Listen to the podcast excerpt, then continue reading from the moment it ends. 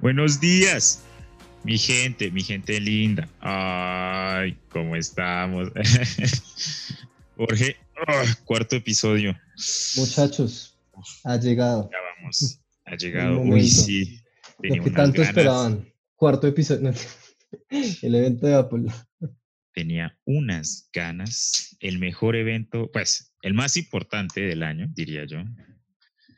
Oh, se presentó el Pixel. No, nada los Apple Silicon, perros. Al Pixel, no es flagship. Sí, ¿cuál Pixel? Fuchi, Fuchi, si no es Pixel, teca el espejo, no, lo, no, no mentiras. Eh, te queremos Xiaomi, gama media forever. Eh, listo, entonces hemos estado esperando desde la Apple este Developer Confer, como se llame. Pues el rumor está hace rato, pero como anunciadito, eso es como desde ¿Cuándo fue la, la cosa esta de developers de Apple? Creo que en marzo lo anunciaron, pero es que yo aún me acuerdo como en 2017 cuando la gente decía que esto iba a suceder. O sea, pasó demasiado tiempo. Ah, sí. O sea, de qué pasa, pasa. Bueno, eh, para el que vive abajo de una piedra, sí, tú, Carlitos, te estoy viendo. El de al lado. Juanito, Juanito, despierta, Carlitos. Listo. Se presentaron hace como dos semanas, creo, una semana, dos semanas, se presentaron por fin los nuevos Macs. Eh, y el cambio más importante desde hace como 15 años. Otro, otro cambio súper importante es que mm, la memoria ahora viene soldada, no mentiras, eh, cambiamos de procesador, ya desechamos Intel para los nuevos Macs y ponemos un procesador desarrollado por Apple, utilizado la arquitectura ARM, eh, que es básicamente pues ARM de procesadores y eso. Se presentaron básicamente tres productos, atacaron un, rango muy grande, así de primerazo. Tenemos un Mac mini, ese chiquitico.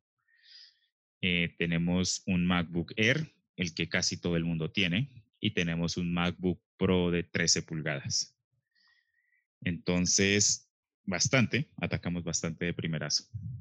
Una amplia gama de productos, efectivamente. Creo, creo que eso es el, el, precedente más grande, ¿no? Bueno, pues, comenzando un poco de qué, qué implica ARM, ¿no? Entonces, llevamos ya, creo que como unos 15 años, como usted decía, donde los procesadores que usan los computadores de escritorio o los portátiles son hechos por o Intel o otra compañía llamada AMD. Por detrás, eso tiene una arquitectura que la llaman x86. En esencia, eso implica que si usted quiere hacer una aplicación o si usted quiere hacer un browser o cualquier cosa, usted requiere hacerla con instrucciones x86. El x86 implica ciertas cosas, comúnmente consumen bastante energía, tienen buen performance, logran ser muy rápidos como mononúcleo, pero cuando usted lo escala no es tan bueno, etcétera, etcétera. Ahora, ¿qué hizo Apple? Apple cogió el procesador tan famoso que tienen en sus celulares, tan famoso que tienen en sus iPad, y lo, entre comillas, adaptó para que corriera en un computador. Pero entonces cogió x86, que es la cosa que hace Intel, la mandó para un lado y posicionó dentro de un portátil o dentro de un computador de escritorio ARM, que es esta arquitectura diferente. ¿Eso qué implica? Mayor eficiencia en batería, menor consumo de potencia. Entonces, usted va a ver que la batería le dura mucho más tiempo y que su computador corre mucho más frío. Tanto así hasta el punto que el MacBook Air no tiene un ventilador, lo cual lo vamos a discutir ahorita, es bastante interesante. Es una transición que implica muchos beneficios, pero hay una pequeña cosita. Cualquier cosa por 86 no corre, no corre por defecto en ARM. Apple tiene una solución es una cosa que llaman un emulador, se llama Rosetta, y usted corre la aplicación como si fuera en, Intel, pero por detrás el computador está haciendo cositas y puede fallar, no es lo más estable, aunque ya vamos a hablar de que a la hora de la verdad, en términos de rendimiento, no se siente como cuando usted tiene una máquina virtual, para los que lo han usado, o cuando usted emula un juego o cosas de ese estilo, no. O sea, en verdad dicen que la experiencia es muy cercano a como sería en Intel, entonces no se nota. Y de paso, pues ya hay muchas aplicaciones, por lo que como esto estaba en los iPads y en los iPhones, todo lo que corre en iPad y en iPhone corre acá. Entonces ya de por sí Safari, espectacular. Cosas como Teams, espectacular. Cosas como web apps de estilo Spotify o, no sé, Slack, ya están muy bien y corren perfectamente. Hay cositas que sí necesitan mejoras, pero en definitiva es un proceso que lo dictará qué tanto la gente lo compre, qué tanto la gente lo use y qué tanto la gente vea que es rentable desarrollar específicamente para estos portátiles raros que les dio por hacer esta jugada. Yo, o sea, yo siento, yo me acuerdo em, cuando salió el MacBook Pro 16 pulgadas, que todas las reviews eran, wow, este computador es muy bueno, este computador arregla todos los problemas de hace tres años, cuatro años, perdón. Eh, no se calienta, el procesador por fin va bien, sí es ruidoso, bla, bla, bla. O sea, todas las reviews concordaban en que es una buena máquina. Decían profesionales, eh, tomen su máquina. Esta es la máquina que Apple debía haber hecho desde el principio, etcétera, etcétera. echaron flores. Esto, esto yo creo que desembocó en que el MacBook Pro de 16 pulgadas, yo lo he visto bastante, o sea, bueno, o sea, bastante dentro de influencers, dentro de gente que, que, que si hace este tipo de cosas, lo he visto mucho, mucho, con mucha más presencia que cualquier otro MacBook Pro. ¿Qué, qué pasa ahora? No he visto una sola review del, de los nuevos Macs donde la gente no quede con la boca abierta. Porque esta, pues esta gente de reviews ha probado muchos productos y eh, Apple no, es, no ha sido el primero en intentar colocar eh, un procesador ARM en, en, un portátil. O bueno, fuera, fuera de un celular o una tablet. Eh, Microsoft, si me estás escuchando, tú y yo sabemos que no lo hiciste bien con tu Surface X, creo, o Pro, no me acuerdo cómo se llama. Y para, para los que no lo vieron, porque en realidad eso fue un sueño efímero que Microsoft lo sacó, cobró mil dólares, no funcionó. Microsoft puso Windows en un procesador de estos más eficiente, menor consumo, mayor duración de batería, menos temperaturas. Eh, no, no, no se solventó. A diferencia de Apple, que es capaz de emular muy cercano a nativo muchas cosas, Microsoft se volvió un despelote y la, máquina no era capaz de correr algo tan sencillo como Chrome emulado. Entonces era fatal, fatídico. O sea, la tarea más sencilla de un, de, un, de un portátil, abrir Chrome, y no pudo, o sea, lo hacía muy mal, era muy lento. O sea, eh, Apple no ha sido el, innovador aquí, el que lo hizo de primeras, el que, wow, cambió el universo, pero ha sido el primero que lo, que lo ha hecho bien. Todas las reviews apuntan a que lo ha hecho increíble. El procesador ARM, eh, el que presentaron, 8 núcleos, 4 de alta eficiencia, 4 de, baja, de bajo consumo, eh, cores de Neural Engine, desarrolladores, eh, TensorFlow ya está nativo y pues si utiliza aceleración de estos cores, uff, entonces podrían pensarlo ahí si su tarea es mucho de, estas cosas. Sí, a la hora la verdad es que el, kit básico de cosas, o sea, como la mayoría de gente necesita, está. Eh, si usted quiere hacer presentaciones, archivos de Word, estilo de ese tipo de cosas, siempre va a tener la suite de Apple. De momento no recuerdo muy bien el estado de cosas como Word, Excel y PowerPoint, pero en definitiva es algo que sí está planeado que se soporte lo antes posible. Eh, y cuando usted se pasa entonces a temas de software development y todo eso, ya por ejemplo Flutter está en, beta builds en el cual usted ya puede hacer aplicaciones para Android y para iOS dentro de, dentro de este nuevo ARM. También pues el, el hecho obvio de que Xcode para los que lo usan también está ahí metido. Python para los que les interesa. Entonces ya, ya hay cositas que se van integrando y van existiendo desde el día uno.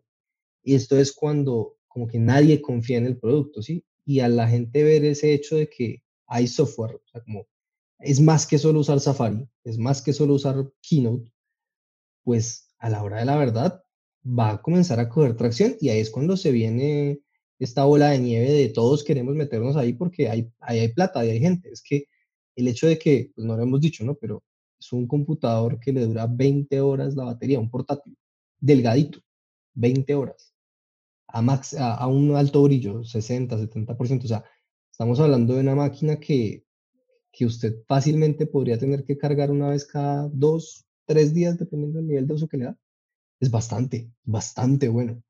Y eso es en tareas duras. O sea, en verdad, es, es, es irónico porque hay gente que dice como, es muy estúpido eso de, o sea, pues yo lo cargo y ya. pero al mismo tiempo eh, es como esa separación de que ya usted no tiene que andar preocupado de qué tanto le va a durar algo. A mí me pasa mucho que si yo me siento, por ejemplo, en algún lugar a trabajar con mi portátil, siempre estoy pensando como si estoy con un cargador cerca o escojo los lugares basado en eso y pues si bien el progreso ya no es como puedo correr cosas brutales o tengo una pantalla muy bella porque ya llegamos a ciertos puntos de saturación de esas tecnologías, ir quitándole preocupaciones al usuario se ha vuelto como esa nueva norma y en definitiva es un producto que lo hace y lo hace bastante bien creo que se encaja mucho a lo que estamos viendo ahora en la tecnología. Que eh, hay que tener en cuenta algo, que, o sea, estamos mencionando mucho de estas aplicaciones. Estas aplicaciones corren de manera nativa, ¿ok? O sea, son hechas para correr en procesador ARM. ¿Qué pasa con mis aplicaciones que aún no están nativas? Lo puedes correr, Jorge ya lo mencionó, Rosetta 2, se pueden correr. Además, hasta puedes descargar aplicaciones de iOS y, iPad. Ahí en, en, la tienda te aparece la opción para escoger esas aplicaciones pues el touch, no hay touch, entonces y son aplicaciones pensadas para touch, entonces van a haber ciertos problemas, pero imagínate ya poder jugar a Us en el, en el computador. Ahí, lo dejo al público general, para que ustedes puedan jugar, muchachos. Apple pensó en ustedes y lo trajo. Em, el rendimiento en estas aplicaciones es impresionante. O sea, han comparado un MacBook Air, o sea, el nuevo MacBook Air, con el MacBook Pro de 16 pulgadas. Es más, lo han comparado con un iMac, un computador de escritorio con un, con un pedazo de ventilador gigante atrás.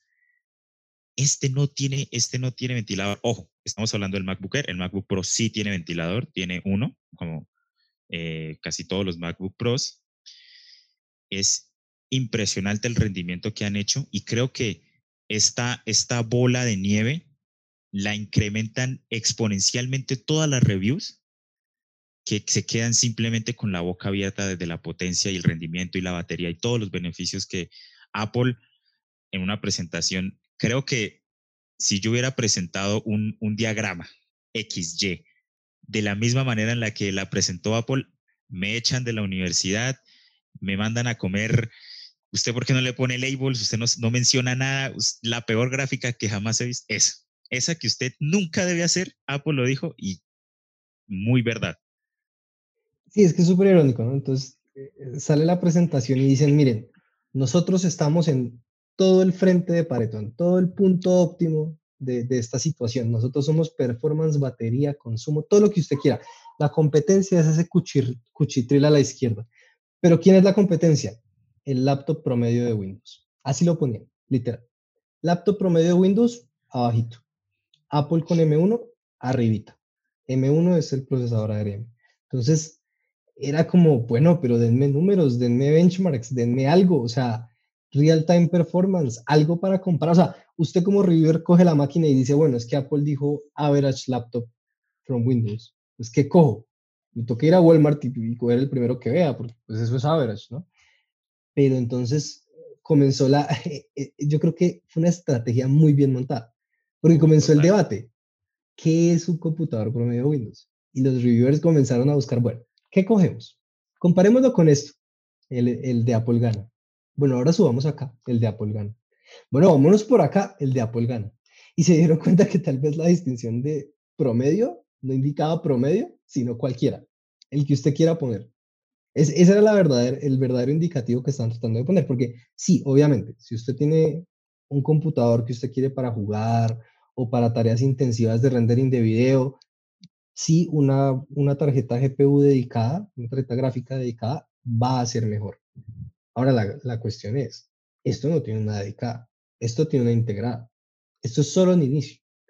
Pero es que Apple la montó muy bien, porque volvamos al tema de las tres líneas de producto. Tenemos el de escritorio, que es Mac Mini, para los que no, no conocen, una cajita chiquitica, es como dos veces lo de grande de un Apple TV, o mm, un modem de DirecTV de los, de los pequeñitos, y eso usted lo conecta a una pantalla, le conecta un más y funciona. Eso es un computador de escritorio, corriendo Apple, corriendo ARM. Ya, ya de por sí le están abriendo el campo a un, a un segmento que pues, si bien Apple maneja, no es como su, su customer base principal, su customer base principal son laptops, entonces ahí entra el MacBook Air como la segunda línea de producto, muy fuerte, ultra liviano, supremamente silencioso porque ya no tiene este ventilador y con demasiada performance. Entonces tiene un paquete completo ahí. Y este sí es un stretch, siento que no era necesario. El MacBook Pro, que en esencia es el Air, pero con un ventilador, porque ya nada cambia, o sea, el procesador es el mismo en estos tres. Es ARM, sí, pero a diferencia de Intel que lo estratifica, Apple lo manejó exactamente igual. Una diminuta diferencia que ya discutiremos, pero exactamente igual. Entonces, saltas como, creo que son 200 dólares, 300 dólares por un ventilador. Y el Touch Bar, para los que lo conocen, felicitaciones, para los que no, no se pierden de nada. Es, en vez de tener F1, F2, F3, F4, es una pantalla táctil que se bloquea y deja de funcionar cuando usted la necesita, como para reiniciar el computador, que para eso es que uno usa esas teclas F1, F2, F3. Entonces, digamos que no solo tenemos este tema de como somos más market, sino estamos en todas las líneas, porque Apple dijo, para 2022, esta es la norma. Entonces todos decíamos, bueno, va a salir el MacBook Air, listo, ahí comienza todo. Nada, entraron de una vez metiendo la mano en escritorio profesional y más market. O sea, tienen un, o sea, si usted quiere renovar su producto, lo puede hacer ya y lo encuentra. Obvio, si usted tiene un iMac Pro, pues no es lo mismo. El nivel de performance no está, obviamente. Estamos hablando de una máquina que fácilmente roza los 18 millones de pesos, si no se como 4 mil dólares, no, como 5 mil dólares. ¿El iMac? Sí. Sí, entonces por ahí pasa. No, los iMac, los grandes, los all-in-one. Ah, creo que esos los, los negritos. No el, Mac Pro, no. tienen un montón de productos profesionales, ninguno de los que ninguno de los que uno quisiera comprar o alcanzaría a comprar. Se debatiría mucho si necesita también, pero digamos que el, el grosso de las ventas de ellos, que sigue estando en parte en el escritorio, está presente. O sea, las líneas tocan todos los puntos. Ahora, siendo muy honestos, si usted es un usuario como profesional, como que hace cositas un poco más allá, como tal vez inclusive rendering de video y todo, yo esperaría. Dicen que para el primer trimestre de 2021 vamos a ver un, un overhaul mejor con una versión como profesional de este procesador, que ya de por sí es muy bueno. Pero si usted está en el negocio de, por ejemplo, estudiante eh, o un tema como gerencial, inclusive desarrollo suave o de aplicaciones web, eh, donde usted a la hora de la verdad una GPU no, pues a menos de que está haciendo un rendering engine o algo así, no, representa una necesidad directa, aun cuando es muy buena, creo que es una decisión totalmente acertada ir por uno de estos. Inclusive un Pro, porque tiene, tiene cositas, tiene mejores parlantes, tiene el touch bar que hay mucha gente que le gusta, las pantallas sí son como igual de buenas, entonces tiene una línea muy completa ahorita.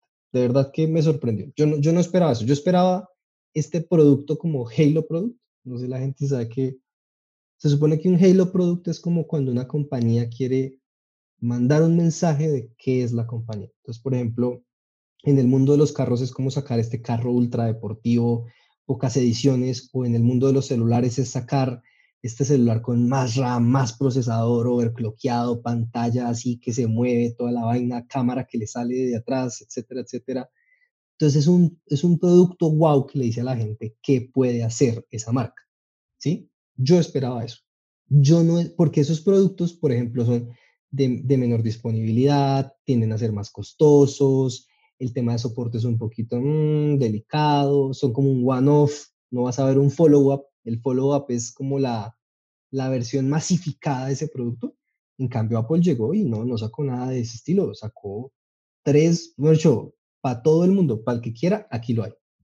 Entendemos, los pros esperan, pero para el resto del 99% de la gente que les compra, aquí está su producto. Usted tome, usted tome, usted tome.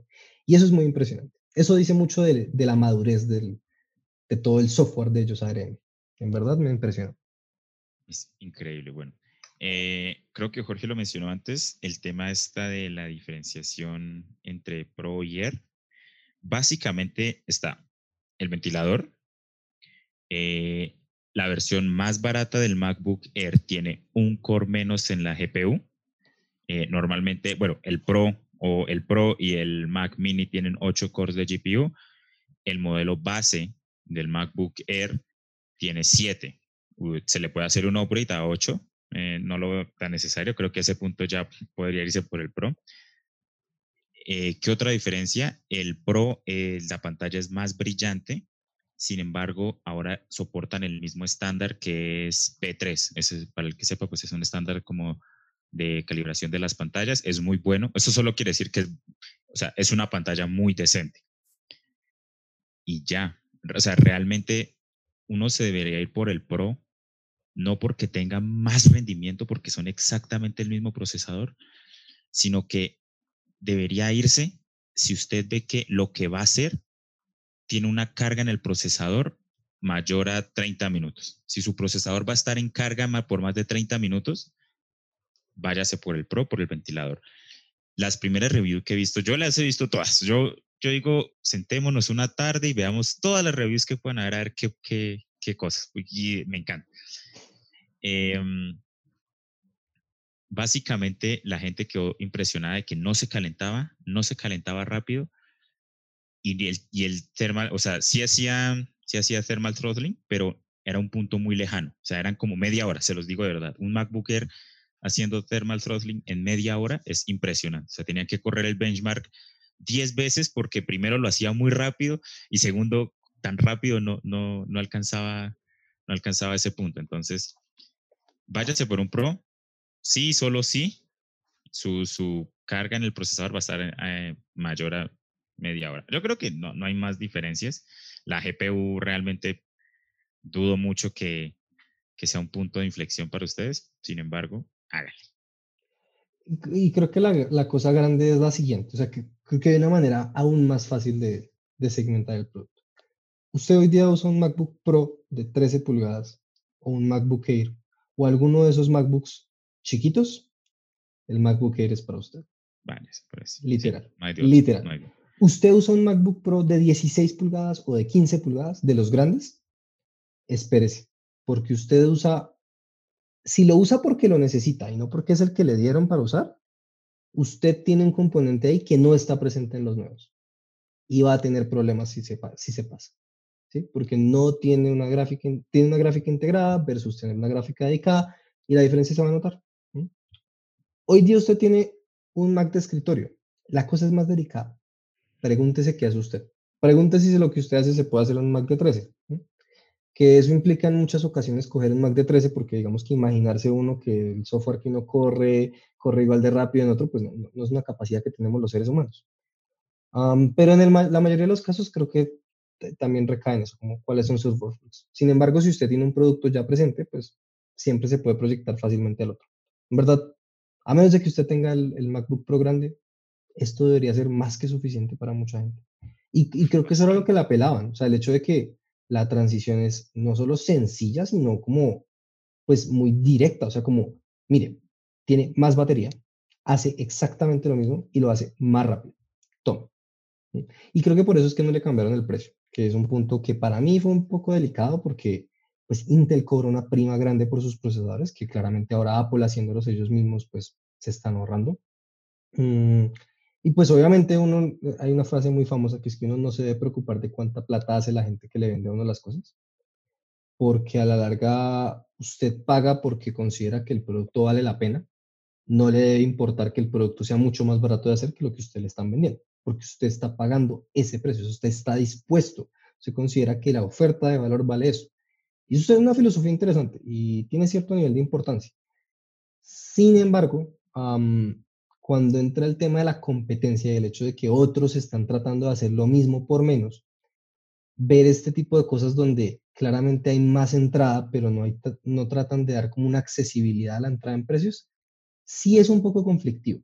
Digamos que antes, unos, o sea, por ejemplo, yo siempre veía el MacBook Air y yo decía, no me parece un computador recomendable, porque era un computador, dos núcleos chiquitico, unos procesadores con underclocking, o sea, una cosa loquísima era un i5 serie Y, creo que los llaman, y, no, sé qué significa serie Y, pero sé que está algo del lado de inservible, o sea, esa vaina se trabajaba con un web browser, era loquísimo.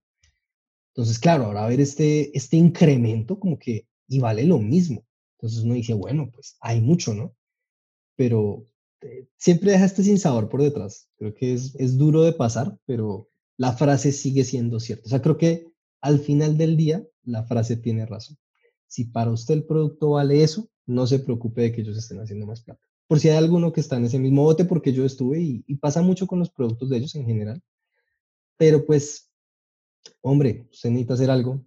Es el único producto que lo hace, porque muchas veces con ellos pasa eso, que usted quiere programar en, en iOS, es el único producto que lo hace. Usted quiere integrar su celular, porque ya muchos son iPhone, con su computador portátil, es el único producto que lo hace. Entonces, como que comienzan a haber estas situaciones donde es que es la única opción. Entonces, pues, ahí ya sin salida, hombre. Ya sabe qué hacer y su billetera también. Mm. Yo creo que, pues, ahora el punto más importante, aparte de que el procesador sea increíblemente potente y que pueda correr cualquier cosa, la pregunta es qué tan grande es esa cualquier cosa. Eh, en cuanto a disponibilidad de software, pues como ya lo hemos hablado, yo personalmente creo que si la empresa hace un poquito de dinero, no debe tener ni dos dedos de frente para saber que tiene que soportar el, M1. No hay, no hay ni la más remota posibilidad de que la empresa de que la empresa no lo vaya a soportar. O sea, yo dudo muchísimo que mañana, en dos años, em, Microsoft no tenga Word nativo para, para Mac. O sea, me, parecería absurdo. Sería de las peores decisiones que jamás había visto en una compañía. Y si no, pues no importa, Rosetta 2 la corre bastante bien. Em, si usted está interesado en, cualquiera de estos Macs y quiere ver si su software ya está nativo, ya lo estará, está en beta, cuando se actualizó todo esto, eh, hay una página que está pues sostenida por la comunidad, gracias comunidad, eh, se llama Isapple Silicon Ready .com, literalmente es una página, lo pone así literal, isappleSiliconReady.com. Y hay muchos software, no están todos claramente, pero están la mayoría más importantes, grandes, para que lo tengan en cuenta. Entonces, está diseño, desarrollo, está dividido por categorías, todo eso, divino. Sí, creo que, o sea, no hay una mejor manera de decirlo. O sea, rápidamente yo entré, porque pues obviamente no tengo un, un Mac de estos, pero dije, bueno, ¿qué necesito yo? Visual Studio Code ya hay betas, corren rosetados, está tratando de ser optimizado. Cosas como Sketch, para los que hacen temas de diseño, ya está corriendo en Apple Silicon, full. OBS, para los que hacen streaming, no sé por qué tendrían un Mac, pero Mac. no funciona. Conozco gente, mi ex jefa usaba OBS para grabar las sesiones de trabajo. Hey, no te sirve ya, no está. Ni por Rosetta ni por Apple Silicon. ¿Cuándo saldrá? No hay fecha. Cosas como Microsoft Teams, Rosetta bien, Apple Silicon mal, irónicamente. Porque pues, por detrás Microsoft Teams en realidad está corriendo una aplicación de, de browser como Safari. Pero hey, no funciona. Importantísimo. Hay mucha gente que usa Microsoft Teams. Yo para mi trabajo uso Microsoft Teams. Firefox, yo amo Firefox. Rosetta 2, perfecto. En Apple Silicon, mm, hay problemas. Está en beta, está progresando. Cosas de ese estilo. yo creo que si usted se sienta por ejemplo, Slack, que ya muchos, muchos lo usan, es como la alternativa que usted tendría a venir usando Teams, pues dependiendo de lo que quiera su empresa, obviamente. Slack, Slack nativo con Rosetta, súper bien. Slack corriendo en ARM, estamos en beta, pero ya está mucho más, mucho más adelantado. Cosas como Node.js, total, de una vez, puede entrar a usarlo. Sublime Text, el editor de muchos. Eh, a diferencia de Visual Studio Code, están trabajando en el tema, pero aún no hay nada que usted pueda desplegar. TensorFlow, funcionando de una. Zoom, algo demasiado, demasiado, demasiado importante dentro de la pandemia. Con Rosetta 2 funciona supuestamente perfecto, aún no hay un build nativo. ¿Por qué es importante tener en cuenta lo del build nativo? Porque Rosetta 2 eventualmente va a desaparecer. Hace 15 años Apple hizo un, un tema de este estilo donde pasaron de, se llamaban PowerPC, no Intel, y pasaron a Intel, y fue una transición brutal, y mucho software murió en ese proceso. Pero lo importante fue que Rosetta existió, por eso ahora se llama Rosetta 2. El caso es que Rosetta no duró toda la vida, eventualmente se fue.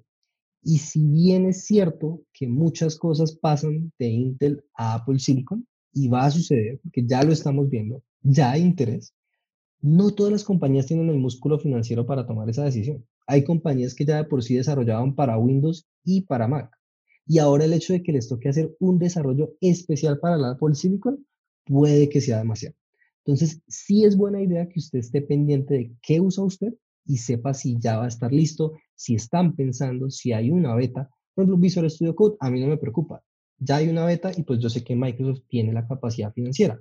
Pero, por ejemplo, Sublime Text, que es algo históricamente nativo de Mac, me preocuparía si no lo hubiesen actualizado en los últimos años, porque Sublime Text 4 creo lleva mucho tiempo esa versión. Sé por ahí por detrás que hay una beta, entonces no me preocupa tanto, pero no es el mismo caso para todos. Entonces sí es importante, si usted está pensando, si usted está considerándolo, vea qué sirve de lo que usted necesita. Creo que ese es el resumen. O sea, es una compra absolutamente buena y positiva si lo que usted necesita corre o planea eventualmente correr. Creo que ese es el único limitante. O sea, no hay ninguna cosa negativa a pasarse. A mí hay algo que me preocupa, pues ya saliendo todo el tema de software y eso, eh, es que llegue, lleguen otras compañías a decir, hmm, Apple lo hizo, yo por qué no lo podría hacer. Saco mi procesador Exynos ahora en mis portátiles o no sé, lo vendo a otros, ¿sí? Lo vendo a otros vendors.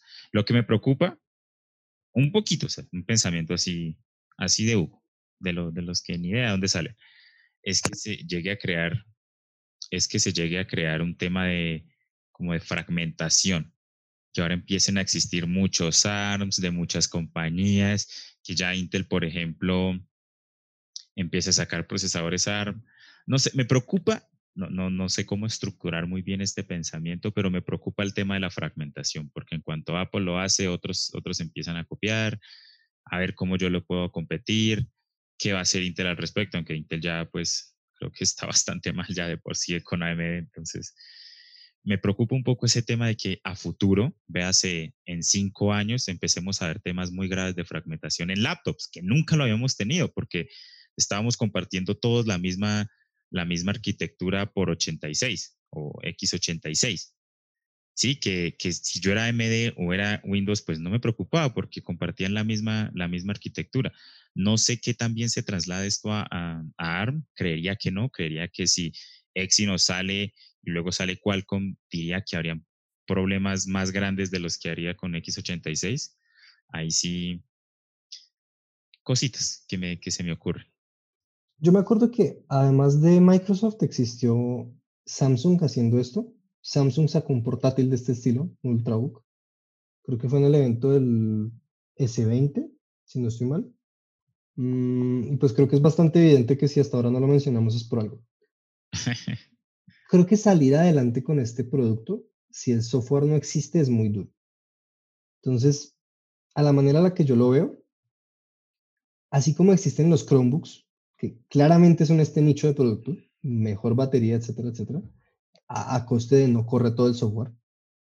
Yo creo que Windows sí se va a quedar al lado en esta transición. Y eso va a implicar muchas cosas. Creo que lo que va a surgir es un tercer segmento, pero quién sabe qué pasa en el mundo Apple, porque si todo Apple transiciona a ARM, podrían terminar negando la existencia de ciertas cosas que quién sabe si para el ciclo de vida de producto, si para la disponibilidad de software para ciertas personas pueda ser crítico y los cierre aún más de los cerrados que ya son, que no sé si sea algo bueno yendo hacia adelante porque Apple es muy bueno integrando todos sus productos, pero siempre que algo no está ahí es cuando una persona comienza a tomar esa decisión de me tengo que ir. Y si bien no le pasa a todo el mundo, porque claramente ellos tratan de pensar en la mayoría, la dificultad de la disponibilidad de las cosas siempre limita. Además que como ellos son tan grandes, ellos sí se pueden dar el lujo. Yo creo que si alguien trata de hacer ARM afuera, que ya lo hizo Google con los Chromebooks, va a ser algo muy limitado. Yo, yo creo en un más market ARM en Apple. No creo en más market ARM bajo Windows. Porque ellos mismos lo intentaron. Es un Halo producto. La Surface Pro X fue un Halo producto. Y, fue el peor Halo Product que ha salido. Malísimo. estoy de acuerdo. Pero, pero eso intentó ser. No fue una adaptación global, porque hay muchas más partes en juego. Okay. Y, creo que esa, esa independencia financiera que tiene Apple de que es que si ellos matan un proveedor dentro de su, dentro de su ecosistema no es grave, esa potestad no la tiene Microsoft. O sea, Microsoft no puede decir vamos a matar a Intel y AMD, ¿no? No pueden. Pueden intentar abrir un nuevo segmento de producto, pero no serían capaces de matar a Intel y AMD así porque sí. Porque sencillamente demasiada parte del mundo corre sobre eso. O sea, Apple es muy grande, hace mucha plata, pero los Macs, no hay tantos Macs. ¿Sí? Siguen siendo un nicho. Eh, la población que tiene Mac parece ser mucha, pero porcentualmente creo que representa como menos del 20% del market share a nivel mundial. Obvio, es que en Windows hay muchos manufacturadores, sí, pero es que todos esos manufacturadores corren el mismo software, entonces no es un problema. Yo creo que masificar eso habrá que ver para un siguiente episodio en el 2022. Esperen en 2025 la conclusión de este episodio. Eh, lo dejaremos abierto. Hugo, el 2025 lo quiero ver mejor, pero ojalá te veo en el 2025, si es que llego. En el 2025 le contaremos, esperen el episodio número, uh, creo que mil algo, no mentiras, como 500 algo. Esperemos en el 2025 a ver qué pasa, la conclusión de este bello episodio. Creo que eso es todo por, por hoy. Ya, ya hablamos demasiado de los Macs, ya les dimos demasiadas flores, algunos golpecitos ahí de al lado. Eh, si me compro, es que no sé, es que, es que tengo unas ganas del MacBook. No sé, hasta, no sé, no sé. Después les cuento. Después, si me lo compro, ustedes serán los primeros en saber. Se los prometo. Palabra, por la garrita. Em, eso es todo, muchachos. Hasta luego. Se me cuidan. Saludos a la tía. Saludos a la abuela. Nos vemos la próxima vez. De pronto la otra semana. Claramente la otra semana. Hasta luego.